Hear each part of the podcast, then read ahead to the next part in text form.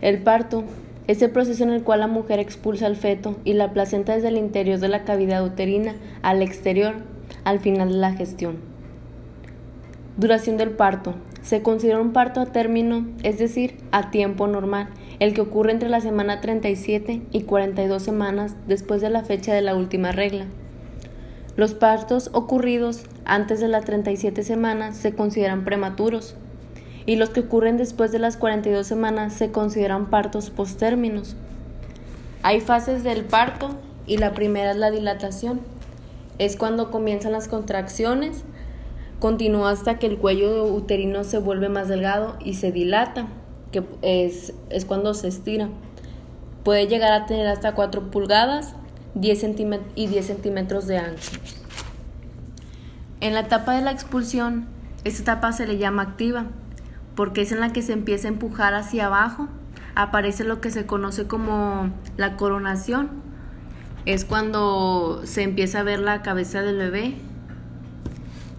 La placentaria o de alumbramiento, esta aparece poco después de que el bebé nace, es la tercera etapa, se expulsa la placenta, la placenta es el órgano que suministra el alimento y el oxígeno al bebé durante el embarazo.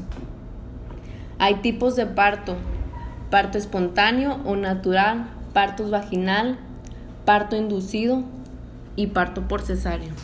El parto espontáneo natural, pues en pocas palabras, palabras es el que nos necesita maniobras quirúrgicas para la expulsión del bebé.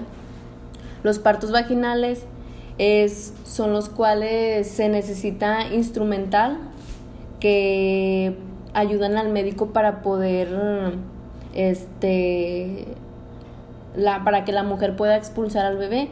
En ese caso se usan los forceps, las espátulas o las ventosas. El parto inducido es cuando utilizan un estimulado mediante la medicación este se realiza con el fin de inducir las contracciones del trabajo de parto. El parto por cesárea es cuando necesitan que la mujer sea intervenida quirúrgicamente y le hacen una incisión abdominal y se realiza cuando no, pues no se pudo el parto vaginal. Como alteraciones tenemos el dolor abdominal, el dolor de espalda, calambres, taquicardia, ganas de llorar, miedo profundo y angustia, cansancio físico y la sensación de alivio.